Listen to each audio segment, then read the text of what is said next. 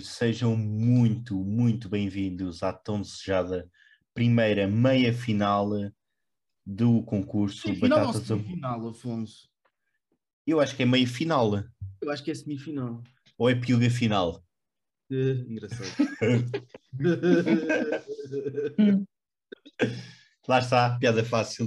Não, estamos na primeira meia final com três concorrentes que conseguiram chegar eh, de uma maneira ou de outra até hoje. Temos os dois concorrentes eh, do Cube Geek, uh, corrijam-me se estou errado, o único projeto que conseguiu colocar todos os elementos nas meias finais, portanto, só por isso estão de parabéns. Uh, Muito foram... boa noite. Boa noite, Sara, e boa noite, Gui. Uh, como é que se encontram? Estão bem? Está tudo a correr bem, entusiasmados pela, pelo episódio hoje, uhum. ver o que é que acontece. Estamos no mesmo espaço físico é neste verdade. momento, portanto não sabemos como é que isto vai correr, pronto. mas pronto. Quem perder, agradecemos que não agrida o outro, porque depois é chato. vamos, estamos... vamos, fazer, vamos fazer os possíveis. Não, mas agridam, agridam, insultem-se, isso dá audiência, é ótimo. Mas, umas coceguinhas, um ataquezinho de cócegas. Sim, sim, força. Força, força. E também temos, também temos o Tiago, que chegou aqui, Tiago. não sei bem.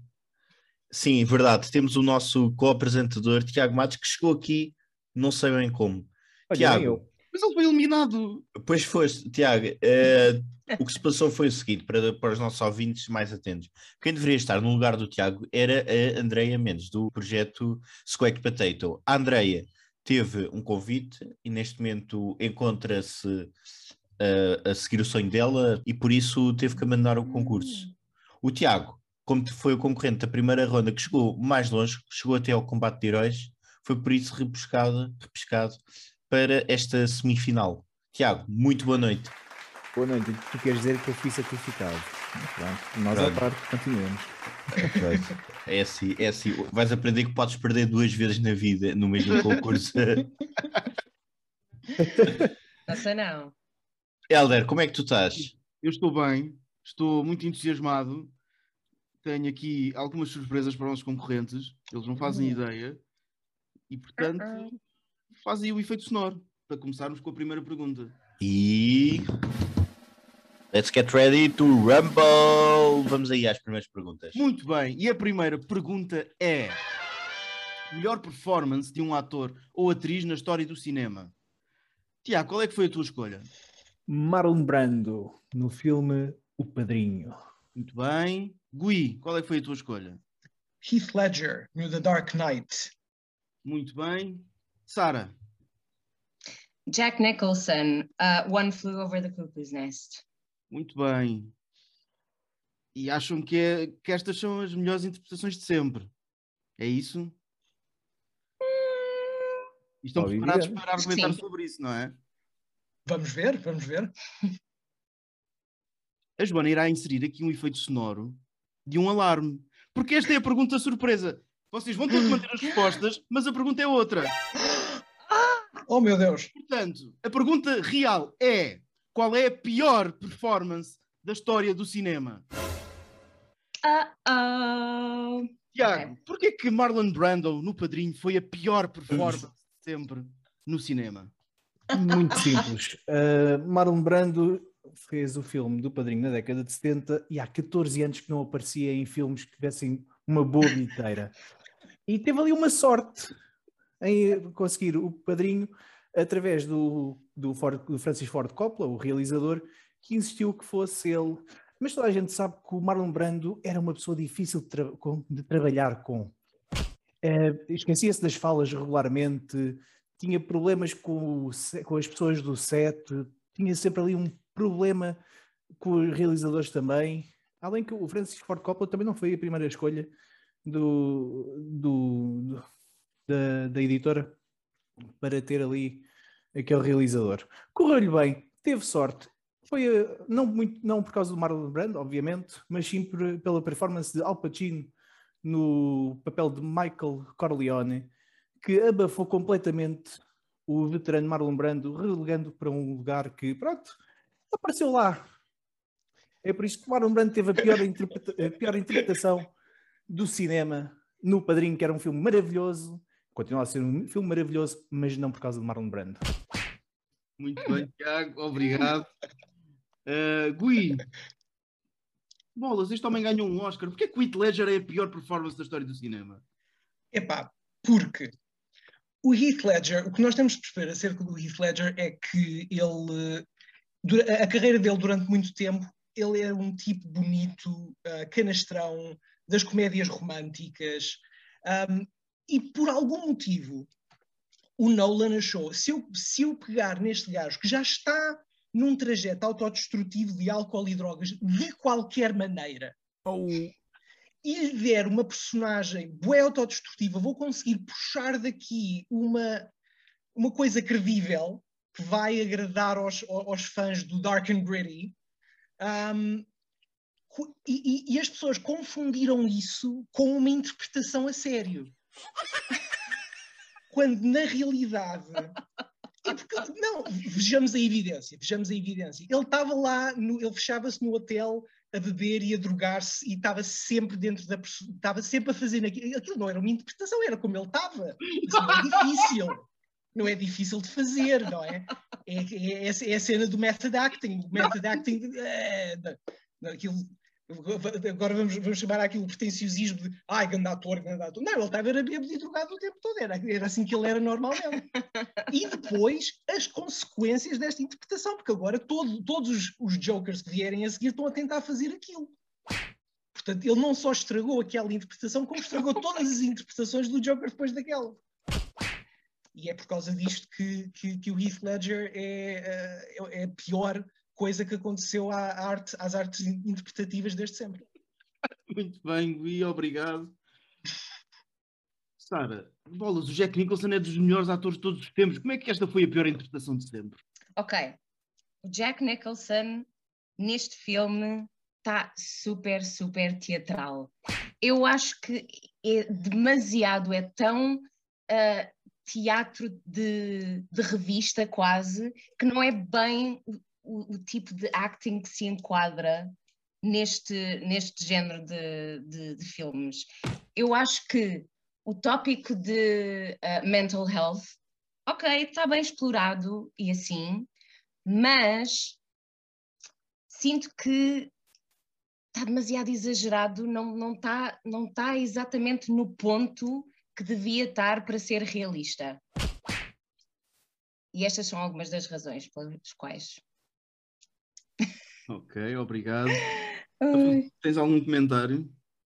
Uh, Tiago, como justificas então que uh, o teu ator, o ator escolhido por ti, chegou a rejeitar um Oscar? De tão bom que o filme foi, mas foi o próprio Marlon Brando a rejeitar um Oscar.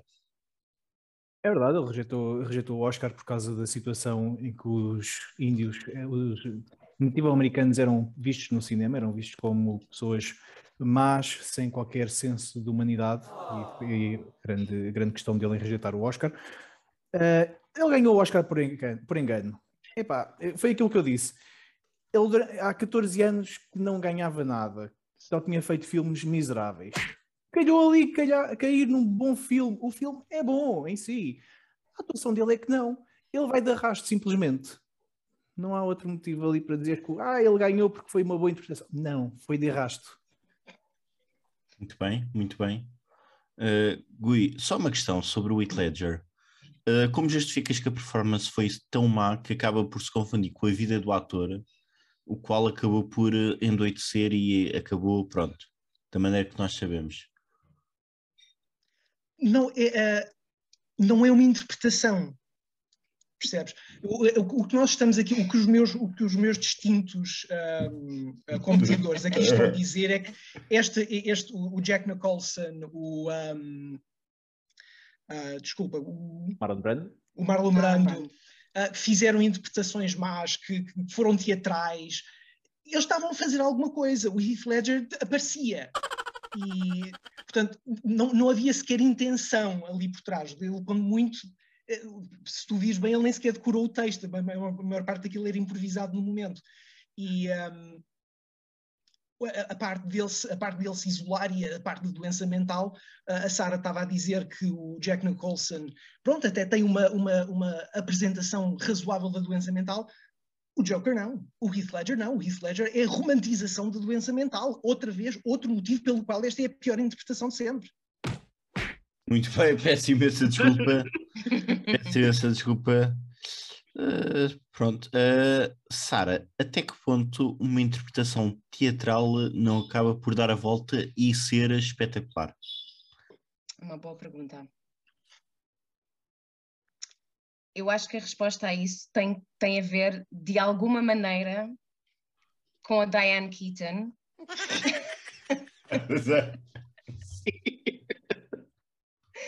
um, porque acho que ela, no fundo, a, a culpa é toda dela. Porque ela já estava a maquinar qualquer coisa uh, com o Jack Nicholson, mesmo um, no ano em que, em que One Flew Over the Cuckoo's Nest uh, foi feito. Uh, deve ter sido o Milos Forman que os apresentou, or something. e acho que o press todo também à volta do filme também fez com que o Jack Nicholson fosse dar a Diane Keaton e depois, pronto, não sei, já me confundi toda com a minha resposta. Ok, ok, foi uma má interpretação, no fundo foi isso. Muito bem, muito bem. Heller, uh, eu já fiz as perguntas, sim, mas. Eu já tenho uma decisão. Então pronto. Eu já tenho uma decisão. Uh, antes de mais, dizer que aquilo, aquilo que acabámos de fazer foi uma heresia. Tudo aquilo que foi dito foi uma completa heresia. Ah, concordo, concordo uh, Por isso é que esta pergunta era boa para muito. fazer aqui o twist. Um, ehm, Tiago uh, e Sara, vocês foram aqui um bocadinho arrasadas pelo Gui pela questão de, efetivamente, foram atores que tentaram fazer uma interpretação, apesar de má. E depois há aqui toda, toda a explicação sobre, sobre o Heath Ledger estar simplesmente ali. E portanto é tão má a interpretação porque ele nem sequer o estava a fazer, e por isso eu vou dar o ponto ao Gui. Uh, porque, pronto, pelo visto o rapaz apenas estava ali e dizia umas coisas que lhe apetecia. E portanto, Gui, tá, vais na frente na primeira questão. Vamos agora passar para a segunda questão. Melhor série ou filme de super-heróis fora dos universos Marvel e DC. Gui, qual é que foi a tua escolha? Invincible. Muito bem. A série de animação da Amazon. Sara, qual é que foi a tua escolha? The Boys.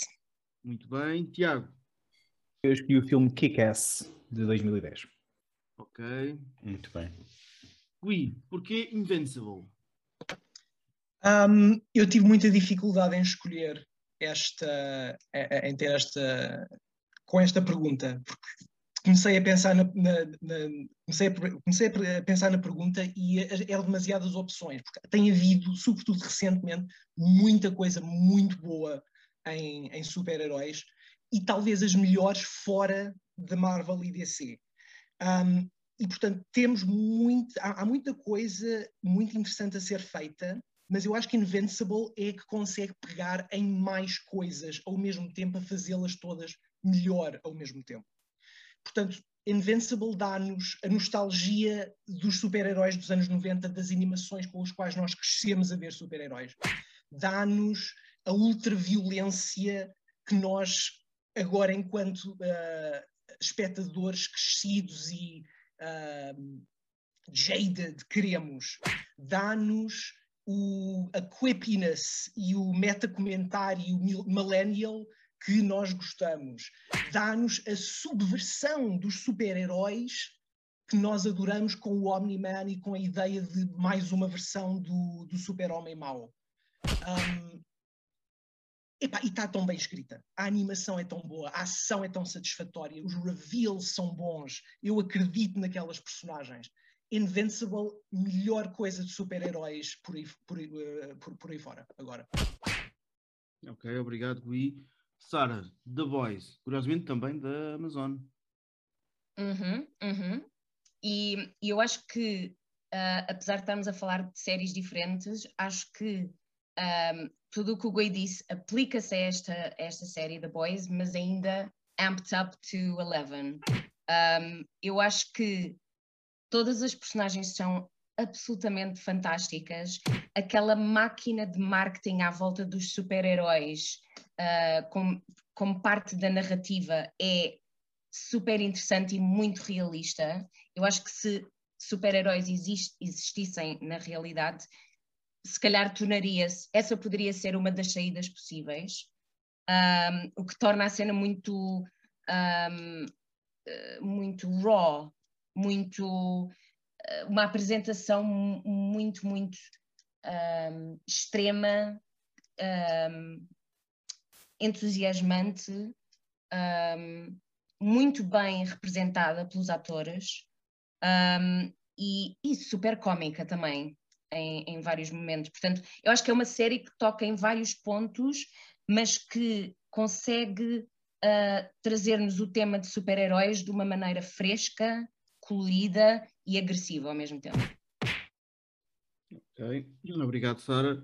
Tiago, Kick-Ass. Kick-Ass é um filme de super-heróis sem super-heróis. E essa é a piada. É um indivíduo um nerd na, no estereótipo clássico, que gosta muito de quadradinhos e quer bater em maus vestido com um fato de scuba diving. E é estranho. Uh, temos aqui a questão dele, da superação, e muito aqui na, na, parte que vemos em qualquer filme de super-heróis, mas no fim do dia ele é apenas um miúdo que veste um fatito, mete uma, uma máscara, tem dois castetes e dá pancada. Aparecem mais dois personagens que efetivamente também não são super-heróis, mas têm ali alguma, algum treino de artes marciais e que ainda salvam o dia. mas no fim do dia, o que é é, é o sonho de qualquer criança, adolescente que terá lido quadradinhos, que é tornar-se um super-herói sem poderes. Daí que ser um ótimo filme para se ver, estão então uma tarde de domingo a comer uma pipoquinha no sofá e relaxar enquanto se alguma violência gratuita que também há, também há bastante. e como se falou hoje também do, do Joker, é, querem ver o mundo arder, é isto. Muito bem, Tiago. Uhum, uhum. Afonso, algum comentário? Bom, em primeiro lugar, eh, queria pedir desculpa ao Gui porque eu só vi dois episódios do Invisible tenho para ver, mas a culpa é minha. De facto, grande série. The Boys, ouvi falar muito bem também. Uh, portanto, eu uh, gostei particularmente das escolhas uh, que estes dois concorrentes trouxeram, Tiago, sem qualquer desprimor para com a tua escolha, porque acho que Kick-Ass é o super-herói que todos queríamos ser, mas são duas séries que abordam o lado mau dos heróis, abordam os super-heróis como não sendo perfeitos, como tendo alguns problemas e, uh, pelo pouco que eu vi, também como sendo pessoas que se preocupam em destruir muito pouco, porque isto não é só combater vilões, não se pode só destruir cidades. E, portanto, são duas séries que trazem uma perspectiva diferente para com uh, o universo dos super-heróis. Eu estou a citar aqui um blog de um autor do público. uh... É pá, não, não, não. Se, se, é do público, esquece. Quando ele dá a bola negra é o filme que eu quero mais ir ver ao cinema. Mas, Helder, está aqui feito o meu comentário. Eu gosto particularmente das escolhas porque são retratos os super-heróis como não sendo perfeitos, que é algo que a Marvel, uh, em particular, uh, falha um bocadinho. Por isso, Helder, uh, deixo para ti a decisão. Uh, pronto. estou, estou, estou, estou um bocadinho indeciso. Temos aqui três produtos completamente diferentes: uma série de animação, uma série live action, um filme. os três muito interessantes apesar de eu ter o meu preferido, uh, uh, tenho que ouvir mais qualquer coisa. Gui, uh, não achas que Invincible falha um bocadinho por ser, em alguns momentos, demasiado parecido com outros produtos que já vimos?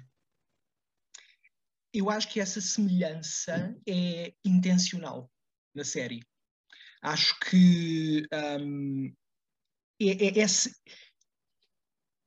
o, o quão parecido ela é às outras coisas que existem no mercado é absolutamente propositado para fazer exatamente um comentário e uma subversão a essas coisas.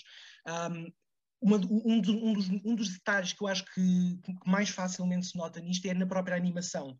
Eu lembro-me que nos primeiros cinco minutos do primeiro episódio eu estava a olhar para aquilo e estava a pensar: esta animação é bué stiff, é, é, é bué dura, é, parece baixo orçamento, mas depois, quando essa mesma animação muda para a ultraviolência e muda para aquelas cenas de ação brutalmente bem coreografadas, aí é que tu percebes que aquela stiffness anterior era completamente intencional para esse efeito. É o mesmo motivo pelo qual um, esta jornada do herói, do, da personagem principal, é tão clássica ao início, para exatamente ser subvertida na, no, no, último ato da, da série. Portanto, é de facto muito semelhante, mas é depois na maneira como ela torce isso que se torna verdadeiramente diferente e superior às outras todas. Ok, muito bem, Gui. Uh, Sara, nós já temos uh, bastantes episódios de The Voice. Não achas que tem vindo a perder alguma qualidade daquilo que foi a primeira temporada, que teve um efeito surpresa brutal, pelo menos para mim, que veio mostrar uma visão completamente diferente daquilo que são os super-heróis, mas não achas que se pode estar a tornar um bocadinho repetitivo o plot? Eu, eu acho que pela série ser uma série tão política uh, e com temas tão relevantes neste momento, um, eu acho que só está a crescer em termos de, de narrativa e de riqueza, um, porque nós agora temos tantas portas abertas para a terceira temporada, uh, muito, muitas portas que, que, podem ser muito interessantes. Um, nós até agora temos visto um, super-heróis de, essencialmente, muitos super-heróis de direita, poderíamos caracterizá-los como direita, e agora, uh, e, e, são os, uh, os vilões da, da série, e, e estas portas agora abrem-nos para potencialmente termos um, vilões, mas de esquerda. E eu acho que isso é, é muito interessante e eu não estava não estava à espera disso acontecer. Portanto, acho que é algo novo que, que no mundo dos super-heróis ainda tem espaço para, para acontecer. Ok, obrigado, Sara. Tiago, muito bem. Uh, eu não tenho grandes perguntas para te fazer porque acho que o teu argumento não é muito forte, sinceramente. Uh, acho que, acho que oh, oh, comparativamente oh. Com, com, com o Gui e a Sara disseram sobre as suas séries, uh, acho que limitaste aqui um bocadinho o que é àquilo que é o sonho do miúdo. Uh, queres desenvolver mais um bocadinho? Eu limitei porque no fim do dia é isso que é. É o sonho do miúdo que leu os cómics. Quantas vezes não ouvimos histórias de miúdos que infelizmente têm acidentes por tentaram imitar os super-heróis favoritos? Caramba, quem é que nunca tentou? Sim, não vamos falar daquela vez que eu parti um estrado uh, da cama por causa disso. Não vais agora atacar por causa disso. Não, nunca tentaste fazer um Kamehameha, por exemplo? quem nunca, quem nunca tentou? Quem nunca tentou? Exatamente, quem nunca tentou? É, ali é, é a incorporação do sonho. Quem nunca tentou fazê-lo debaixo de água para fazer o efeito? Quem é que não levanta as mãos cada vez que vê o Son Goku num episódio fazer Genkidama? pá, sempre. com 10 anos ou com 32 de agora, pá, sempre lá, bora. Temos que ajudar. Uh, bom, mas a minha. Pronto, Tiago, muito obrigado, mas a minha dúvida continua aqui entre o Gui e a Sara. Eu vou dar o ponto à Sara porque os dois argumentos são ótimos, são duas séries absolutamente brilhantes. A Sara foi um bocadinho mais longe na, porque abordou também a questão da interpretação. Uh, o não, não falaste, apesar de ser uma série de animação, tem interpretação, neste caso vocal, e, e, que eu acho muito boa. Atenção, o elenco de Invincible é brilhante, tem atores brilhantes. Uh, The Voice também tem atores uh, fantásticos, e a Sara abordou essa questão de termos ali um bom elenco a trabalhar muito bem. Uh, daí foi a única coisa que me fez uh, tomar, tomar a decisão, porque eu confesso, eu sou um grande fã das duas séries. Uh, Kick-Ass, não sou yeah. um grande fã. Uh, desculpa, Tiago. Portanto, neste momento o Tiago continua com zero pontos, o Gui e a Sara têm um ponto e vamos para a última pergunta desta ronda. Tiago, uh, eu acho que referiste o sonho de um miúdo que quer ser super-herói. Vamos ver se o teu sonho não acaba aqui. Estás, estás muito poético hoje, Afonso Pimenta, estás muito poético. O, Afo- o Afonso eh, aproveitou o facto de tu não estares como fact-checker para se preparar a sério e de Pois. certeza que ele tinha ali vários comentários preparados para qualquer situação. Claro, obviamente. Terceira questão. Melhor série de comédia de sempre. Sara, qual é que é a tua escolha? Um, Rick and Morty. Bem. Tiago, Seinfeld.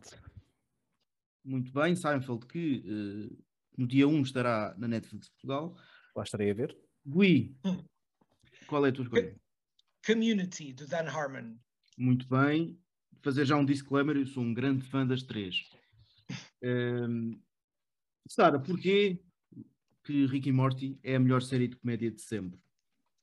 Um, Rick and Morty é a melhor série de sempre, de comédia de sempre, porque junta as melhores mentes de comédia neste momento no entretenimento, que é o Dan Harmon, de Community, e o Justin Roiland. Para mim, o Dan Harmon é a lógica, é a estrutura, uh, é a estrutura dos três atos, é, é- é a aventura do herói, e o Justin Roiland é o caos, é- são as piadas de. são os nomes uh, Flam Flams e Ploplips e uh, Boobas e Pupas. Um, mas é, é a junção perfeita. Uh, e depois temos animação, ficção científica, um sentido de humor que eu nunca vi na vida. É, it's just the best, man. E tem tipo a, a- a- a- das melhores histórias de sempre. Esta última temporada foi epic. Ok, obrigado, Sara. Tiago, Seinfeld, porquê? Seinfeld. Ora, Seinfeld veio aqui mudar o paradigma da- das sitcoms que surgiu ali na década de 60 um, e é onde vai beber grande parte das comédias da década de 90 em diante. É uma série que mostra personagens uh, comuns, pessoas comuns, não são aquelas personagens polidas, são personagens que têm ambições, que são egoístas em muitas ocasiões, que olham muito para o seu umbigo, não querem muito saber do, do resto que se passa. E é uma série que te coloca no cotidiano de uma Nova York. Não é, por exemplo, é, em comparação, por exemplo, com Friends, em que tu vês ali pessoas muito polidas, em que os diálogos são muito à base das relações amorosas, e não sei o quê. Bolas, em Seinfeld tu vês os diálogos e eh, problemas da vida real, como marcar uma mesa num restaurante, ou os idiotas que perdem o carro no, no parque de estacionamento. Eu já fiz parte dessa estatística no Colombo. E, e é, e é por isso que Seinfeld é a melhor série de comédia de sempre. Porque tu vês aquilo na década de 90 ou vês hoje em dia, os problemas são os mesmos. A sociedade continua a ter as mesmas pequenas falhas. Uh, temos, por exemplo, lembro perfeitamente de um episódio em que o Seinfeld tem a sua líbido uh, e, e a parte emocional a jogar em xadrez sobre uma mulher na vida, na vida dele. Epá, e, e isto é espetacular.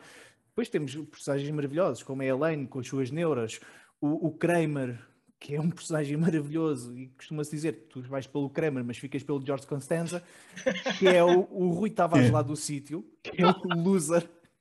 Piada política, eh, que é o loser lá da coisa, e está sempre a levar na pá da vida.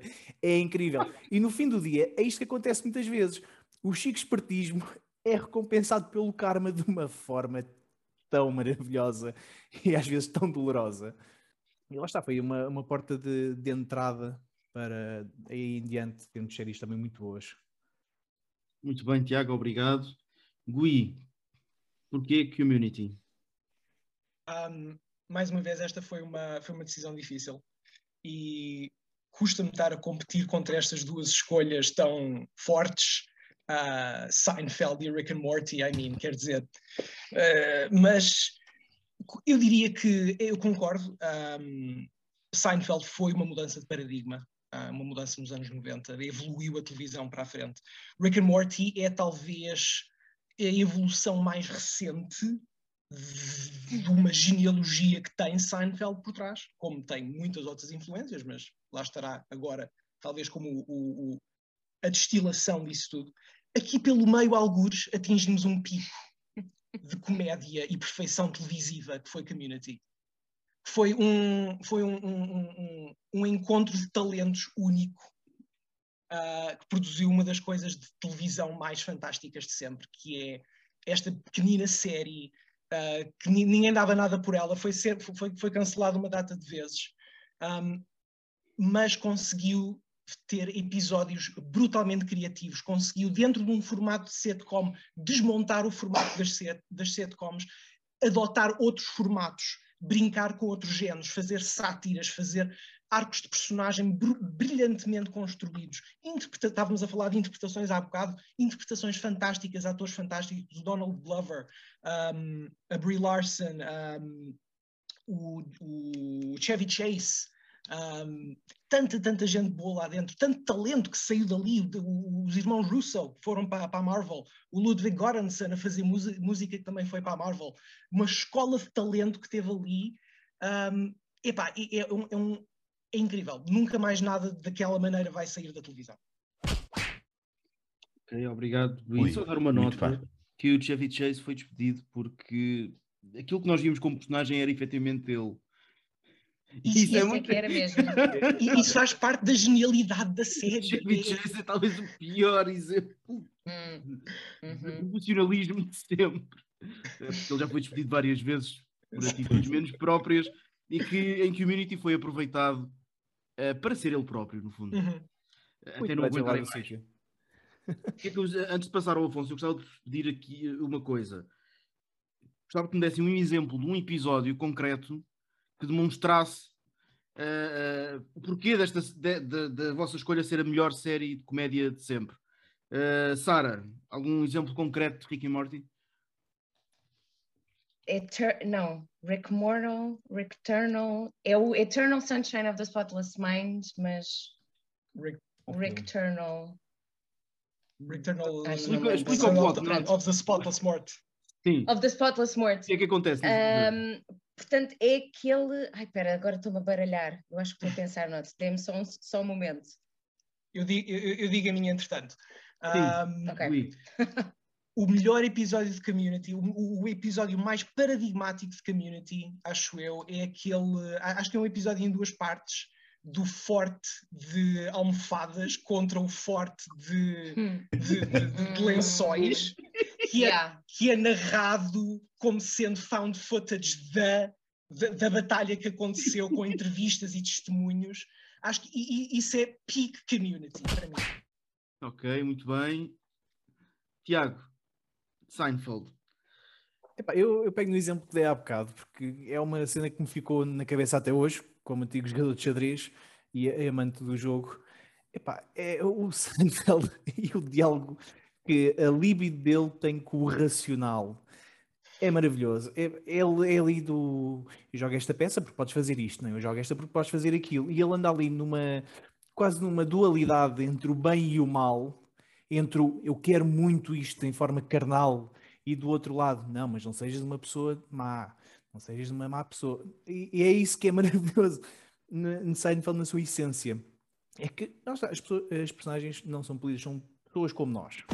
Ai caramba, isto parece um slogan uhum, políticos. Uhum, pessoas uhum. como nós, exatamente. Uh, Sara, já, já consegues descrever... Acho que já consegui formular a ideia. É porque é, todos os episódios são geniais, esse é o problema. Mas pronto, para escolher um, vou escolher um é, em que o Rick teve sexo com o planeta, uh, teve bebés com sede planeta, e, um, e depois ele e a filha dele, uh, a Beth, têm que uh, organizar aquela sociedade de bebés para funcionar sobre uh, a mãe planeta. Uh, e, e, tudo isto, tudo isto com, com, com montes de, de, de injeções de política, de hierarquia, de, de riqueza, de estratos sociais. Epá, é, é sempre uma metáfora para a vida real da maneira mais louca de sempre. Epá, é, é hilarious, é hilarious. Epá, é, mas Rick and Morty eu gosto muito do Pickle Rick. Pickle Rick, é um clássico. Que episódio maravilhoso. Sim, isto é- haveria tantos episódios de qualquer uma destas séries. Sim, sim. É impossível. No, no Seinfeld, o Supnesi. Supnesi também é muito é, é genial. eh, eh, no Community, as referências que eles fazem de, de temporadas para outras que nós não nos vamos apercebendo e só nos percebemos muito mais à frente. Yeah. A questão do, do, do, do, do Beetlejuice, em que, ele, em que eles, à terceira Sim, vez que o aparece. dizem, aparece mesmo. Epá, é- é- está, está, são, são três séries absolutamente brilhantes que, que eu nem, nem sei. Afonso, o que é que tens a dizer? Olha, eu tenho a dizer que eh, partilho de opiniões diversas dos nossos convidados.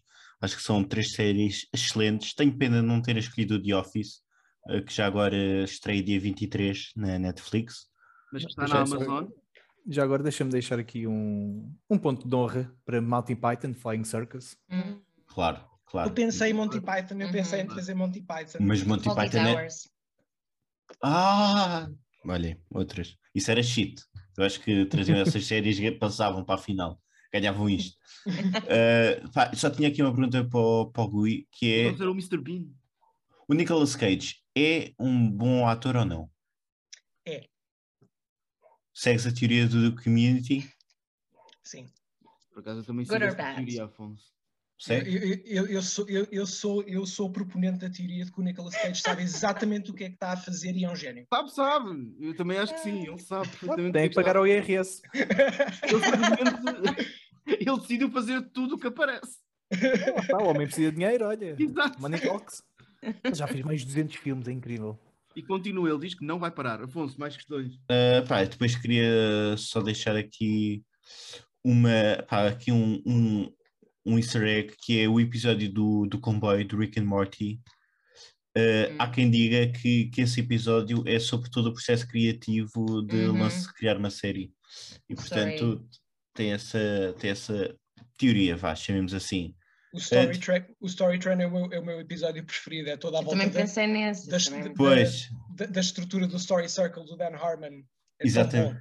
Pá, tens a, Citadela, os episódios da Citadela, Hum, hum. Tudo é. do Yeah, o Morte último. Mau. é tudo bons episódios. Se é que estás enterrado de uma maneira, Sim, em vez de puxares por Seinfeld, já, já foi. Pá, é porque eu não posso dizer mais nada sobre Seinfeld. É o que é, é ótimo. Eu sou um grande fã de Seinfeld, mas de facto faltou aqui um bocadinho, porque são três séries absolutamente geniais. Hum, bolas, o Dan Harmon é um gajo genial. Não tem outra palavra, ele é genial. Tem, são aqui duas séries dele. Não é fácil. Hum, eu, preciso, eu preciso de ouvir mais qualquer coisa. Ah, Sara, explica-me como, no meio daquela alucinação que é qualquer episódio de Rick e Morty, como é que apesar de tudo conseguimos sentir a estrutura dos três atos e, e- e até a evolução do herói? Apesar de ser um episódio, de qualquer episódio parecer que está tudo sob efeito de drogas. Ok, so, os episódios normalmente têm cerca de 20 minutos. O, esse, esse, essa, ah, esse tempo de episódio é onde o Dan Harmon está na praia dele. Ah, ele ele tá- estudou completamente essa estrutura do, ah, dos três atos ah, e aplica o, o Story Circle, portanto, a estrutura dele, e aquilo funciona na perfeição, porque é tudo tão rápido, a animação ajuda a, a narrativa ser-nos apresentada daquela maneira e, e ajuda aí ahm, a acompanharmos a história ah, de uma maneira. Não, não conseguimos largar, basicamente, o, o, o autor. E, epá, e, e os, os diálogos primariamente são tão, tão bons e, e, novamente tão rápidos que ele consegue inje- injetar tanta narrativa, tanta narrativa, ah, ah, tanta condensação de história em tão pouco tempo que aquilo funciona tão bem. Ahm, eu acho que eu tenho dificuldade em identificar ah, episódios específicos de Rick and Morty porque aquilo é quase uma visão tipo. eu tenho uma visão macro da série, porque os episódios são tão bons, todas as piadas e momentos narrativos se inserem tão bem em, em qualquer momento da série, um, e, fun e, funcionam em, uh, em solo episodes. Portanto, se só visses um episódio de Rick and Morty, funcionava, tinha uma história de princípio, meio e fim. Muito bem, Sara. Uh, Gui, uh, sobre Community, apesar de efetivamente ser uma série uh, brilhante, não achas que a certa altura uh, se esgota um bocadinho, principalmente após a terceira temporada, já se torna tudo um pouco uh, forçado, quase, principalmente a última temporada, quase um arrastar para concluir as tais cinco temporadas. Ainda falta depois uh, o filme, mas não achas que depois acaba por se escutar um bocadinho ali após a, a metade? Um, isso foi quando o Dan Harmon saiu. Foi o, é, o, é o gas leak year, onde houve uma fuga de gás na escola e é por isso que toda a gente está um bocadinho off, aquilo parece que está um bocadinho diferente, ou pelo menos essa é a explicação in world. Um, mas como qualquer série que chega às cinco temporadas, uh, vê-se dores de crescimento e um, o que eu acho que Community fez muito bem foi crescer, evoluir um, e ser consciente dessa transformação, ser consciente dessa mudança, fazer um autocomentário a essa mudança, integrar essa, integrar essa mudança, integrar esses detalhes na sua própria narrativa. Portanto, mais uma vez, a pescadinha de rabo na boca que o Dan Harmon gosta de fazer do meta-comentário a comentar o comentário. Um, e, portanto, apesar de haver flutuações na qualidade, a, a, própria série não se deixa puxar para trás por causa disso. Uh, portanto, Six Seasons a Movie! Ah. Obrigado, Gui. Uh, aguardemos o filme.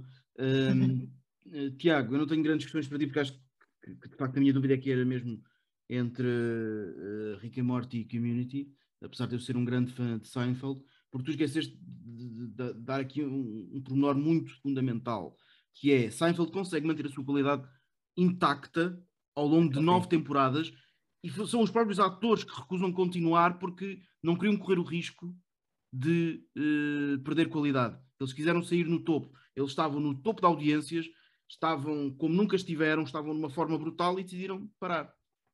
Uh, Sim, aliás, dizem que, que a série maturou bem. Tipo, ali a partir da season 4 então foi sempre a subir.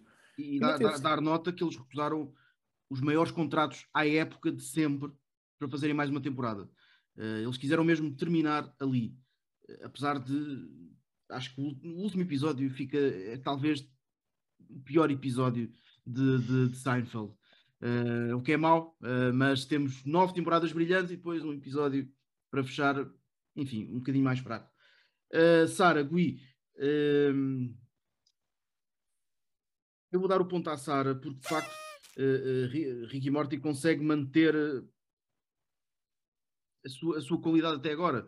Uh, claro, uh, não sabemos o que é que vai acontecer na próxima temporada, se calhar vai ser uma bela porcaria, uh, ou então as drogas vão, vão continuar a funcionar e vai ser brilhante. vamos ver, não sei, mas aquilo que é que, depois de vos ouvir e aquilo que vemos hoje, vou dar o ponto à Sara, Ricky Morty. É justo, é justo, é justo. Mas continuo à espera do filme de Community. Uhum. Bom, Tiago, é complicado. Vou ocupar a minha cadeira de Foste, Foste outra vez eliminado. Ah, acontece. Assim é Tenho pena de não chegar à Batalha de Heróis, porque o era muito giro de, de utilizar. Mas era, continuemos. Mas, eh, podes dizê-lo já agora? Qual é que seria o teu herói? Claro que sim, seria Uchiha Itachi, do anime manga Naruto. Pois, não vai dar. Um... e sou muito curioso com os heróis que, que os concorrentes também vão trazer. Nós agora, na, na, na, semifinal, alteramos aqui um bocadinho a estrutura. Vamos já ter a Batalha de Heróis como segunda ronda.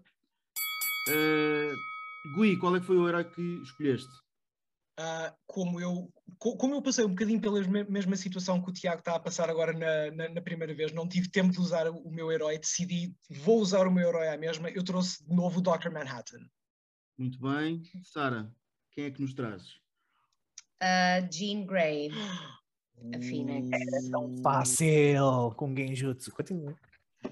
Bom, têm inicialmente cada um de vós 30 segundos para apresentar o vosso personagem e depois 60, 60 a 90 segundos para batalharem um contra o outro. Ok? Gui, em 30 segundos, apresenta-nos Dr. Manhattan. O Dr. Manhattan era o Dr. John Osterman que, num acidente freak de ciência, o seu corpo e a sua consciência é desfeita até às, às suas uh, partículas subatómicas e ele, por pura força de vontade, reconstrói-se a si mesmo sob a forma de Dr. Manhattan, que é um deus, para todos os efeitos, ele é um deus, Deus mesmo, um, com capacidade de, ver, de, viajar no tempo, uh, alteração de realidade, manipulação molecular. Uh, tempo. E... Sara, em 30 segundos apresenta-nos Jean Grey. A Jean Grey é uma mem uh, membro dos X-Men, é uma mutante. Uh, ela tem poderes telepáticos, tem telekinesis, uh, tem a Phoenix Force, no seu, no seu, no seu lado, uh, manipula matéria a um nível uh, uh, subatómico, consegue teleportar, tem, tem, é, é, é imortal quando está sobre a Phoenix Force. Tempo, obrigado.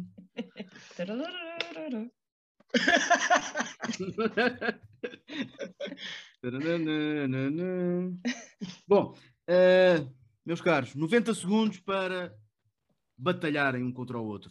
Vamos ah. a isso. 3, 2, 1, 90 segundos. Power. Um, o que é que achas? Uh, olha. Eu vou injetar uma, uma ideia na tua cabeça que que estás de fraldas e com patinho de borracha na mão. Uh, o cérebro do Dr. Manhattan não era sequer um cérebro humano, portanto não há garantia nenhuma que os poderes mutantes da Jean Grey vão sequer funcionar sobre ele. Mas ah. ela tenta mesmo assim. Ela, piu, pode, ela pode, tentar tudo o que quiser, mas no, no, no, nos primeiros três milésimos de segundo em que, ela, em que o Dr. Manhattan se aperceba disso, ele vai desfazê-la em poeira, basicamente. Uh, uh, uh, Jean Grey uh, transforma-se em Phoenix. Does she though? Porque tu, porque tu disseste a Jean Grey, não disseste, não disseste a, a Dark, uh, a, a, Dark Phoenix ou a Phoenix. Uh, judges, help me, with, help me with this. Onde é que estão aqui as regras para isto? Não interfere, agora. Ok, ok, ok. Phoenix Force. 30 segundos.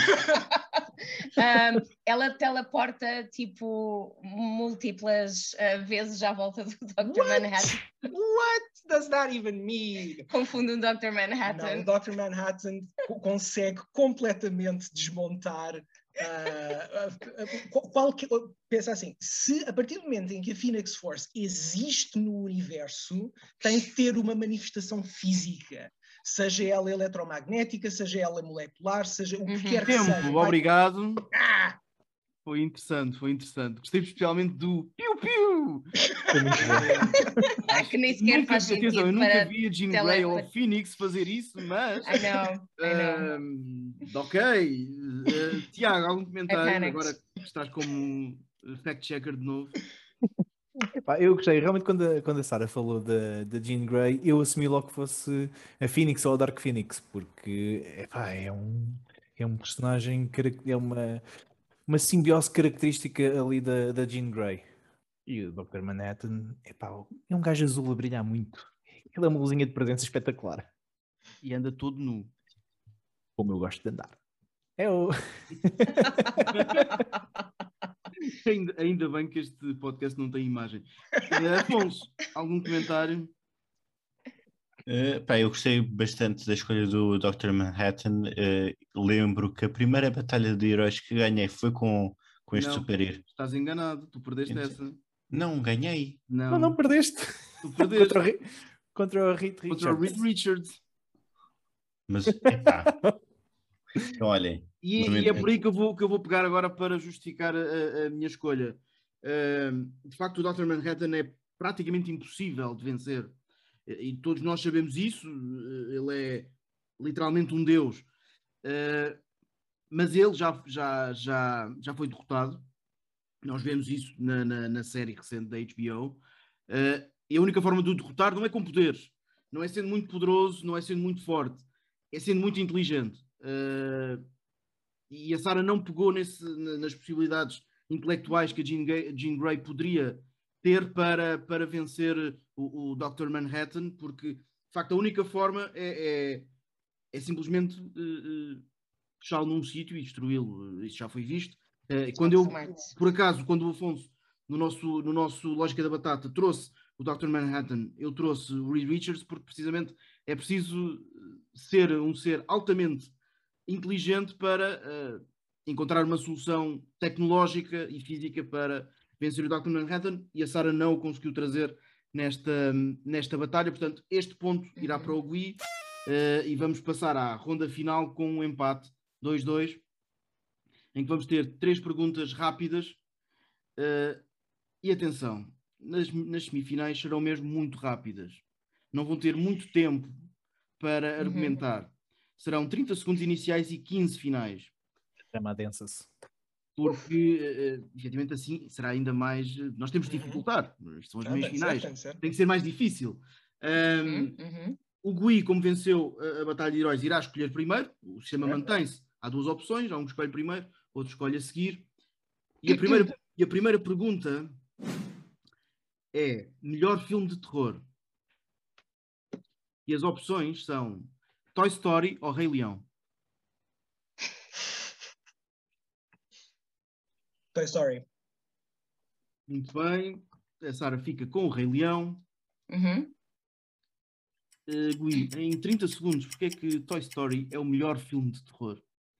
É um filme de terror porque é terror para, para qualquer das pessoas envolvidas, seja a, a, criança que não sabe que está a ser observada, que qualquer dia de, entra e vê os, os, bonecos a mexerem sozinho e fica traumatizada, como vemos no SED, uh, mas também para os bonecos, o que é que aqueles bonecos não vão ver enquanto a criança cresce? O que é que eles não vão estar a ver?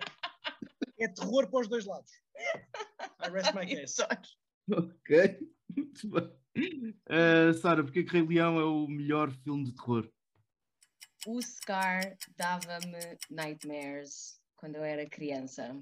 Aquele leão de barba negra é assustador, aquela voz assustadora, horrível.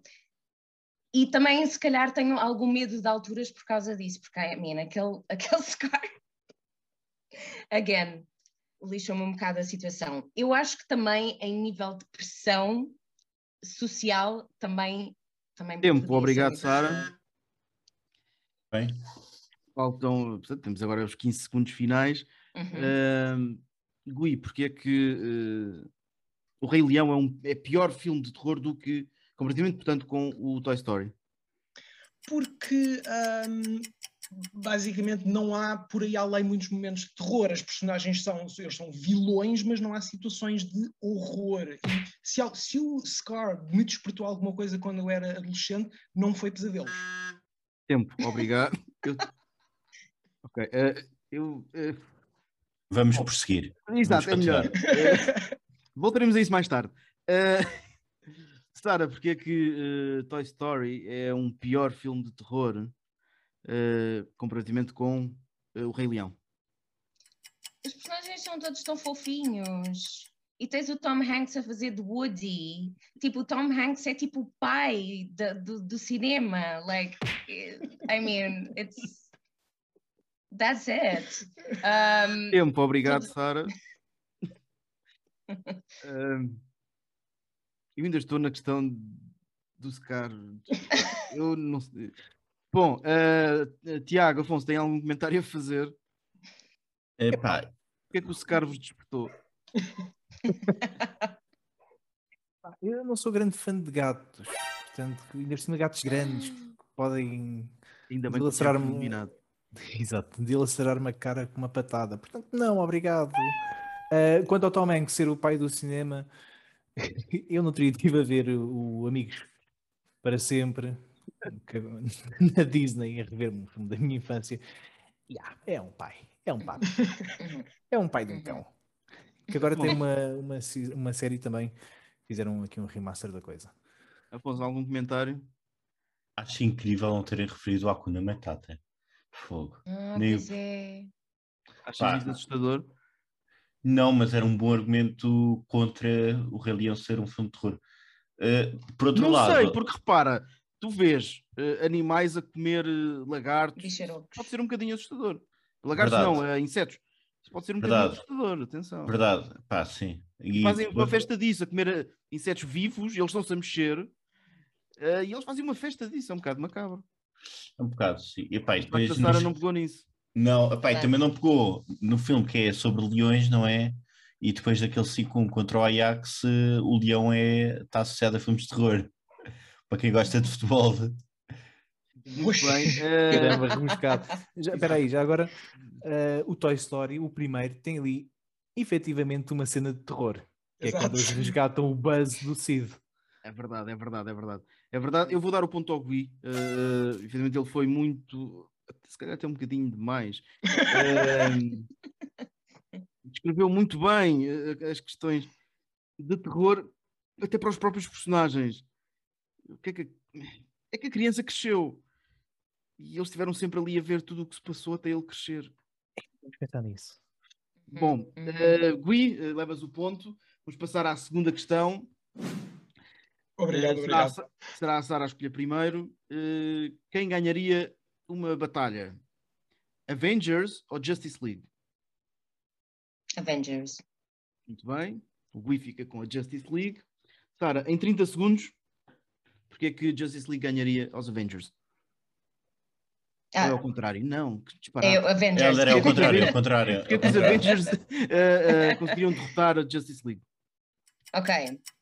Temos uma Scarlet Witch, temos uma Captain Marvel, ah, temos um Iron Man, temos um, um ah, Hulk, um Thor, um Captain America. I mean, estes ah, elementos todos em sinergia contra o Justice League estão todos de desorganizados neste ah, cinematic universe que, que eles criaram. Yeah, não teriam, não teriam escolha, não conseguiriam vencer. Ok, tempo, obrigado. Eh, Gui, porque é que a Justice League derrotaria os Avengers? Existe aquela frase que os, eh, a Marvel são ahm, homens a fingir, pessoas a fingirem que são deuses e a DC são deuses a fingirem que são pessoas. Portanto, a, a Justice League são maioritariamente deuses para todos os efeitos. Tens o Super-Homem, tens o Flash, tens o Martian Manhunter, ah, tens a Wonder Woman. Qualquer um destes está a um nível do Thor, todos eles. Ah, e, e, eh, e depois, e depois tens, tens lá o, o Batman, que é simultaneamente o Capitão América e o, Iron- Tempo, e o- e obrigado. o Iron Man. Hum, eu preciso ouvir um bocadinho mais, porque vocês eh, descreveram, eh, ou melhor, enunciaram muito bem os membros, mas porquê? Porquê que esses membros conseguiriam derrotar os outros membros? Portanto, eu sei que não será fácil, mas em 15 segundos vão ter que me tentar explicar isso. Sara, Um, ok. Eu acho que uh, a Scarlet Witch a, a- a- a manipular a mente de todas. eu gosto da manipulação mental, a mente de todas as personagens uh, da Justice tempo, League. obrigado. Oh God, isto foi rápido. Não é fácil, não é fácil. Reduz o tempo dificulta as respostas. Gui, em 15 segundos, Competição. Justice League, que como é que derrotaria os Avengers? Super-Homem versus Hulk, ahm, Flash versus Thor, ahm, Wonder Woman versus Iron Man. ahm, todos, qualquer um destes são os, os mais, os heavy hitters. Tempo, são obrigado. deuses comparado com os heavy hitters da Marvel. Tiago, Afonso, algum comentário? Eu tenho um comentário. Acho que a Sara falta-lhe aqui o argumento essencial de- dos Avengers que é We have a Hulk. Afonso, Ia dizer eh, exatamente isso, pá, Tiago. Eh, foste- pá, ia dizer esse argumento do que acho que é Pá, incrível. sintonia, Afonso, sintonia. só dar nota que o Tiago fez o gesto de coração com as mãos para o Afonso. Para o Afonso, não foi para ti, não é invejosa. Não, eu percebi. Eu não concordo com o Tiago. Eh, acho que, apesar de tudo, a Sara foi mais específica sobre eh, aquilo que eles iriam utilizar. Eh, o Gui fez muito bem a distinção de quem é que iria contra quem, mas lá está, o tempo também é muito limitado e, portanto, não, não, não daria para muito. E ele não conseguiu dizer eh, porque é que seria melhor naquele combate direto um contra o outro. Eh, o tempo não ajuda, lá está. A Sara aproveitou, falou apenas de um, mas explicou o porquê. E portanto vou dar este ponto à Sara. Eh, existe um empate a três, é a última questão, portanto quem ganhar, quem acertar esta questão, passa à final. Tu estás contra mim. Uh, não, Tiago, não vais ter uma nova passagem administrativa. Uh, será o Gui a escolher primeiro. E eu peço muita atenção aqui à pergunta, até porque é muito decisiva. Melhor parceiro para noitadas?